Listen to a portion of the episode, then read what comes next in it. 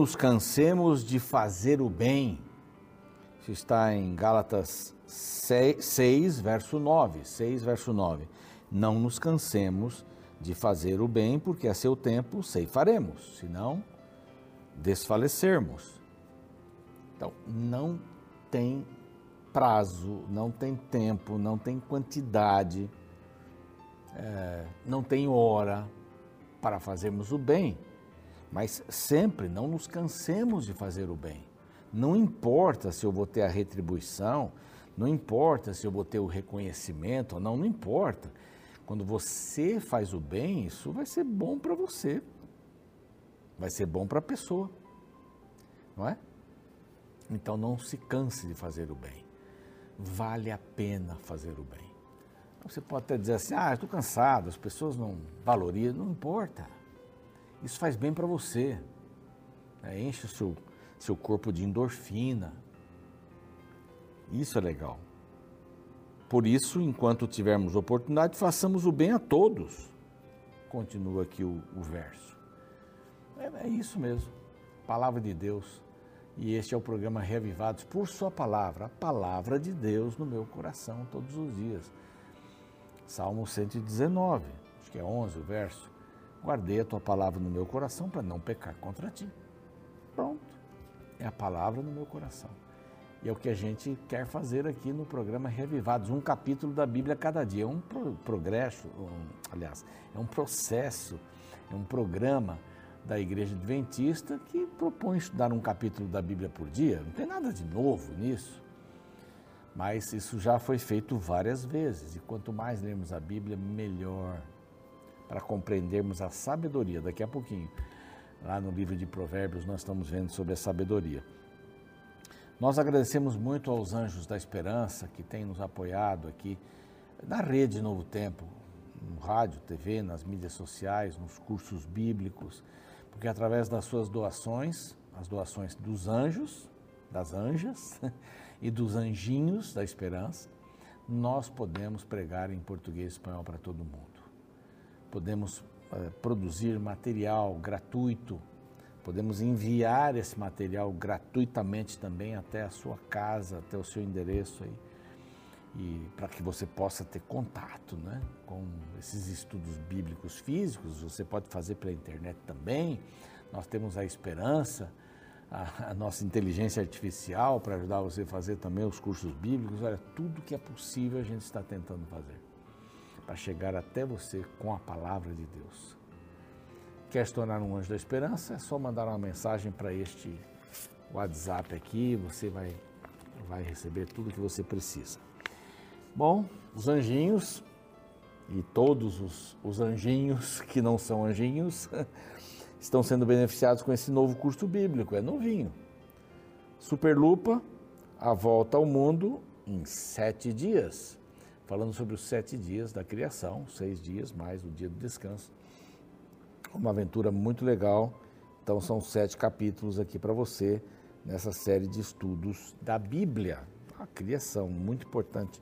Se você deseja receber essa revista, então basta mandar para este ou outro WhatsApp aqui o pedido. Quero, quero receber a revista Superlupa, né? Os sete dias da criação. Você vai receber pelo correio, tá bom? É, nós estamos no YouTube, é, é bom frisar isso.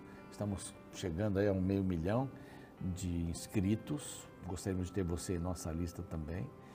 E que você copiasse o link para os seus amigos, para suas listas de contato. Nosso canal é Revivados por Sua Palavra NT. Vai lá, se inscreva. Estamos no NT Play, com outros conteúdos além dos da TV. Estamos no Deezer, no Spotify, desde Gênesis 1 até o capítulo 3, que é o capítulo de hoje para você ter várias maneiras, várias plataformas para poder ver e ouvir a palavra de Deus. Vamos para um rápido intervalo, na volta ao capítulo 3 de Provérbios.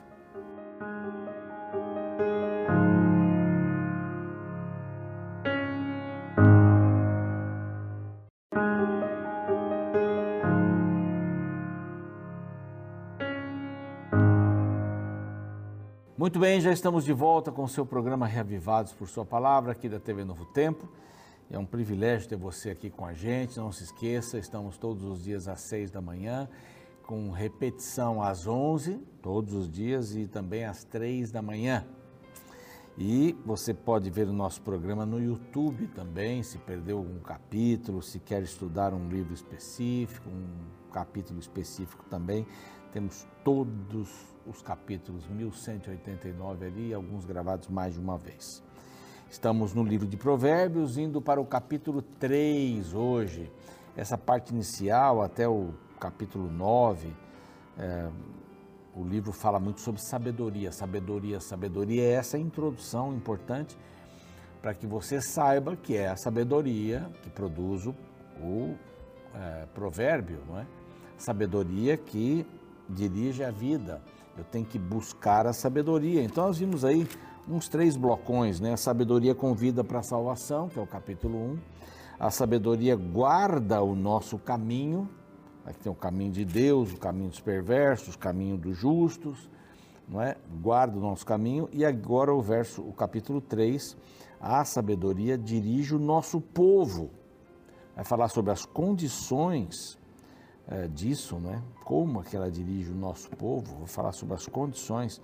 Vai falar também sobre as bênçãos que ocorrem. Se você se lembra no capítulo 2, que começou com a mesma frase do 3, Filho meu, se aceitares as minhas palavras, né? Se clamares, se buscares, então entenderás a sabedoria e tal. Agora aqui tem uma série de nãos. Filho meu, não te esqueças dos meus ensinos. Então lá atrás era uma condicional. Se você aceitar né, as minhas palavras, aqui diz assim: não te esqueças das minhas palavras. Não te esqueças. Você precisa ter essas palavras em todo tempo. Essa é uma condição. É uma condição para que a sabedoria possa dirigir um povo. Não se esqueça das minhas palavras, dos meus ensinos, e o teu coração guarde os meus mandamentos, porque eles aumentarão os teus dias e te acrescentarão anos de vida e paz. Olha que recompensa extraordinária que a gente vê aqui. Uma recompensa extraordinária você guarda as minhas palavras, que são palavras de sabedoria, e os seus dias serão acrescidos aqui na terra. Você terá mais dias. A sabedoria é, dispara, estarta essa condição de você ter uma vida melhor. É isso que a palavra está dizendo aqui. Filho meu, não te esqueças, não te desamparem a benignidade depois, lá no verso 5, não te estribes no seu próprio entendimento. Um verso 7, não seja sábio aos teus próprios olhos. E aí vem dando esse, esse, esse, essa reversão, honra o Senhor. Mas aí o verso 11 volta, não rejeites a disciplina do Senhor. Não rejeites a disciplina do Senhor. E aí vem dando mais alguns conselhos. Verso 21. Filho meu, não se apartem estas coisas dos teus olhos. Verso 25: Não temas o pavor repentino, nem a arremetida dos perversos quando vier. E aí tem outros não, hein? Verso 27: Não te furtes fazer o bem. 28: Não digas ao teu próximo, vai, volte amanhã. Não maquines o mal. 29 Jamais ou não pleiteeis com alguém sem razão. 31. Não tenhas inveja dos outros. Aí diz que os sábios herdarão a honra. Então vejam quantos nãos aqui, é um pouco diferente, é uma pegada diferente. Lá era se você, se, se, então vai ter aquilo. Aqui já diz claramente, são regras, são condições. Não faça isso. Não tenha medo de dizer não para os seus filhos. Não tenha medo. Aqui ele diz claramente: Filho meu, não te esqueças. Pronto. É condicional, se você fizer isso, tem aquilo, então é consequência. A gente está vendo lá os versinhos em Gálatas, não é? A causa e efeito, causa e efeito, fez isso, semeou, colheu. Você vai colher o quê? Você plantou batata, vai escolher o quê? Vai colher o quê? Laranja? Não, vai colher batatas. Simples assim, não tem muita ciência para isso, né? Então, aqui está dizendo: não faça isso, não faça aquilo, não desampare. Confia no Senhor, não em você mesmo, seu próprio entendimento. Então, para que a sabedoria possa dirigir um povo, é necessário obedecer estas condições aqui. Filho meu, não. Você tem um filho? Ah, mas eu tenho medo de dizer não, que ele vai ficar com problemas, vai afetar. Não, não. A criança tem que aprender a ouvir nãos e sims. Também não vai dizer só nãos. Sims também. Ela tem que entender que a vida é feita assim, de sims e nãos. Você pode, posso fazer isso? Não. Quando eu vou poder fazer? Nunca. Ou quando eu vou poder fazer? Ah, mais tarde, quando você entender outras coisas. O filho com 13 anos viu o pai dirigindo, mas eu quero dirigir o carro. Eu quero sair daqui para minha escola de carro. Não, você não tem da maturidade. Você não tem maturidade. Uma criança com 9 anos, 10 anos tem que maturidade. Não é? Ela não é nem julgada como um adulto. Ela não tem maturidade para fazer escolhas na vida? Não. Quero me casar com 9 anos. Não, você não tem maturidade ainda. Você não sabe o que é trabalhar para manter um lar. Aliás, você não sabe o que é trabalhar. Você não sabe. O tempo vai ensinando você. Então, dizer não. A Bíblia está forrada de não isso aqui. Não adulterarás, não cobiçarás. Não, não tem problema falar não. Não, é muito negativo. A Bíblia tinha que ser mais positiva. É assim mesmo que as coisas funcionam. O mundo tem nãos. Eu olho para uma Ferrari e digo, ah, eu quero essa Ferrari. Você não tem condição. Se você tem condição, vai lá e compra. Você não tem condição. Então não compra. Compra o que você puder. Não, é um limite. Há fatores limitadores na nossa vida. Então, o livro de Provérbios vem dando esse, esse parecer. A sabedoria dirige nosso povo. Filho meu, não te esqueça dos meus ensinos. E o coração guarde, guardei a tua palavra no meu coração para não pecar contra ti. Eles aumentarão os seus dias, há recompensas para aqueles que ouvem e guardam a sabedoria. Não te desamparem a benignidade e a fidelidade Faz o que com elas então, pastor? Atas ao pescoço. Escrevas na tábua do teu coração e acharás graça e boa compreensão diante de Deus dos homens. Então, você quer ser bom, quer ser fiel, então guarda essas coisas no seu coração. Que a palavra penetre na sua vida totalmente e toda. Confia no Senhor. Essas são as regras. São as regras, são as condições. Confia no Senhor de todo o coração e não te estribes no teu próprio entendimento. O que a gente, o que estraga a nossa vida aqui é a gente achar que sabe tudo. É a gente achar que sabe tudo. A pessoa que não sabe colocar um chuveiro, está lá o buraco lá, o cano passando, está rosqueado. Como é que eu vou pôr aquilo lá? Eu tenho que ter uma noção básica para fazer. Não, deixa que eu vou colocar. Aí você aperta muito, quebra o, o, o cano aquela rosca que estava ali. E aí? Tem que quebrar a parede, fazer alguma coisa. Você não sabe fazer. Então aqui diz assim: não te estribes no teu próprio entendimento. Busque a palavra. Confie no Senhor de todo o coração não é confiar em Deus deixando um pedacinho para mim, é de todo o coração. Senhor, eu estou entrando nisso aqui, mas eu não. Eu preciso confiar no Senhor. Eu estou, bom, estou vivendo, eu tenho que confiar no Senhor. A vida é uma incógnita, sempre foi, sempre será. Não seja sábio aos teus próprios olhos. Olha, a insistência aqui, né? O fato de você não ser sábio aos seus próprios olhos vai trazer saúde para você, verso 8. Honra o Senhor com teus bens e com as primícias de toda a tua renda. Aqui fala sobre o dízimo. Que, que são as primícias toda a tua renda? É o dízimo. Honra o Senhor, confia nele. Confia. Dê o seu dízimo. O dízimo você diz quem é o seu Senhor. A oferta você diz quanto vale o seu Senhor. Deus vai cuidar da sua vida. Filho meu, não rejeites a disciplina do Senhor. É a questão da causa e efeito. Você tomou uma decisão errada, a disciplina vem. Não é que Deus está sentado lá, agora faz isso com aquele. Não, a vida vai fazer isso. A vida vai fazer. Você mentiu, você pegou uma coisa que não era sua.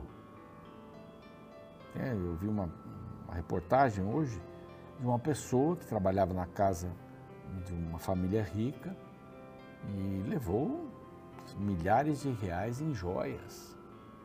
Roubou. Agora o que vai acontecer com ela? Vai ser presa. Ação, reação. Ação, reação. Mais um filho meu. Aliás, agora é feliz, né? Eu vi um F, achei que era filho aqui. Feliz o homem que acha sabedoria e o homem que adquire conhecimento, porque é melhor, porque melhor é o lucro que ele dá do que o da prata. Então, uma recompensa, sabedoria, conhecimento. É melhor do que o lucro da prata. Muito melhor, muito melhor. Agora sim, o filho meu. Tem várias coisas aqui. Filho meu, verso 21. Não se apartem essas coisas dos teus olhos, guarda a verdadeira sabedoria e o bom senso. Guarda isso. A visão. Não se aparte dos seus olhos ter visão. Então aqui a gente não vai desprezar a disciplina. Aqui a gente é convidado a se apartar do mal para que os olhos não sejam viciados nas coisas ruins. Você vê tanto, vê tanto que você acaba achando que é uma coisa boa. E o verso 23 diz assim: Então andarás seguro no teu caminho, não tropeçará o teu pé. Visão, para não tropeçar o pé. Visão. Aqui diz que quando te deitares não temerás, deitar-te-ás e o sono será suave. Não temas o pavor repentino, nada disso. Vá com calma, confia no Senhor, descansa no Senhor, durma. Não te furtes fazer o bem, faça o bem. Não olhe para quem, até rimou, né? Não fala para o teu próximo, volta amanhã que eu vou te dar isso. Se você tem, dá logo não é? Não postergue, não, não se faça de rogado, não, não se faça de mais importante. Faça aquilo que você tem que fazer hoje e ponto. Tem gente que vai procrastinando, né? jogando para frente.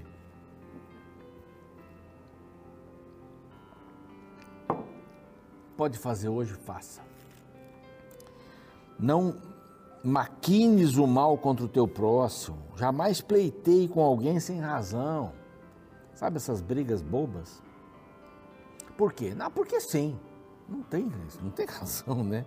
Não tem as inveja do homem violento, né? Daquele que se sai bem. Não tem. E vai terminando e finalmente diz assim: os sábios herdarão honra, mas os loucos tomam sobre si a ignomínia. É, eles não têm honra, eles têm o desprezo, o vexame então, quantos conselhos, a sabedoria, como diz aqui o capítulo, né, dirige o seu povo. São as várias orientações, não, não, não, não, não, que são importantes. O limite é aqui. A sabedoria diz assim: o limite é aqui, não avance. Se você avançar, vai ter consequências. Não, vai ter consequências. Não tente tirar as consequências quando elas aparecerem, porque aí surgirão outras consequências. Capítulo 4 continua: sabedoria vai aperfeiçoar o nosso caminho. E é isso que nós queremos. Amanhã a gente vai ver isso. Mas vamos fazer uma oração? Pai amado, pedimos a tua bênção sobre este dia, o que estudamos, que isso fique em nossa mente, as condições e as bênçãos da sabedoria, os caminhos que nós podemos escolher o convite, o apelo dramático da tua palavra em, em orientar-nos a não fazermos isso. Que isso seja bem claro em nossa mente hoje e seja fixado diante dos nossos olhos. queremos fazer a tua vontade. Em nome de Jesus, amém. Muito bem, a gente fica por aqui. O programa segue amanhã, capítulo 4. Até lá. Já na Grécia Antiga, o famoso filósofo ateniense Sócrates declarou: Ó oh homem, conhece-te a ti mesmo e conhecerás o universo e os deuses. Esta é uma interessante declaração que fala do valor do autoconhecimento. Um famoso programa de televisão brasileiro promoveu há alguns anos atrás um teste entre algumas mulheres com o desafio de passarem um dia sem poder se olhar no espelho. No desenrolar do teste, era nítido o desespero delas ao terem que se arrumar sem poder se olhar no espelho para conferir como estavam. No fim, achei interessante a necessidade que todos nós temos de nos olharmos para identificarmos como somos e como estamos. No processo de arrumação da alma, não é diferente. Precisamos nos encarar para sabermos como estamos por dentro. Porém, este não é um exercício fácil. Muitos se escondem de si mesmos com medo de encarar a realidade da vida que têm e de quem se tornaram. No capítulo 3 do livro de Provérbios, encontramos diversas recomendações de um pai para seu filho. Em todo o capítulo, o autor exalta o valor da sabedoria para se viver melhor. Porém, entre os conselhos apresentados, no verso 7 encontramos o alerta para que se evite o auto-engano da tolice. Veja: Não sejas sábio aos teus próprios olhos, teme ao Senhor e aparta-te do mal. Interessante como o texto apresenta o tolo como alguém que não consegue enxergar sua tolice. E o pior é que o pouco que ele enxerga ainda é distorcido, pois ele se acha sábio, mesmo que tudo e todos ao redor não o vejam da mesma forma. Diante deste cenário, se torna quase impossível ajudar um tolo, pois ele não consegue enxergar os problemas que ele está causando por causa de sua interpretação distorcida da realidade.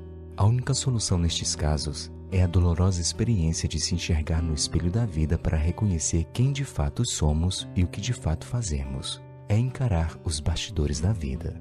E o que a Bíblia está ensinando é que quem tem coragem de se conhecer começa a longa jornada da sabedoria pois só podemos buscar o remédio e o médico quando reconhecemos nossa doença. Neste ponto é interessante refletir na declaração do psiquiatra e psicoterapeuta suíço, pai da psicologia analítica, Carl Jung. Sua visão se tornará clara apenas quando você puder olhar dentro de seu coração. Quem olha para fora sonha, quem olha para dentro acorda.